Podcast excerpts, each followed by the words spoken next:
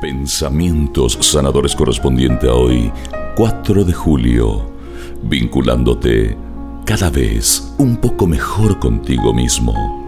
El desasosiego, la falta de serenidad y de armonía son otros de los males muy comunes de nuestro tiempo, al menos en las grandes ciudades. Esto surge, entre otros motivos, por la falta de vinculación auténtica con nosotros mismos y con nuestros prójimos.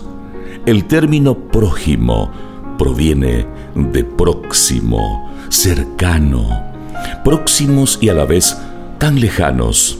Esta es la paradoja actual de una sociedad que se llama a sí misma desarrollada. Jesús, con su ejemplo, nos enseña a establecer nuevos vínculos con los miembros de nuestra familia y con todos nuestros semejantes.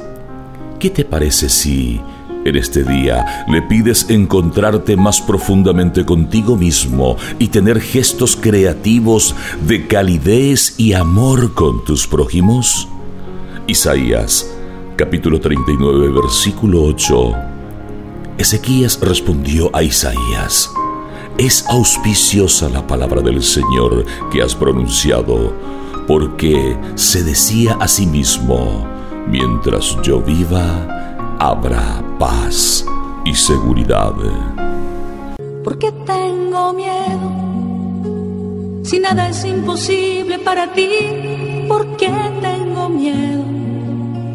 Si nada es imposible para ti.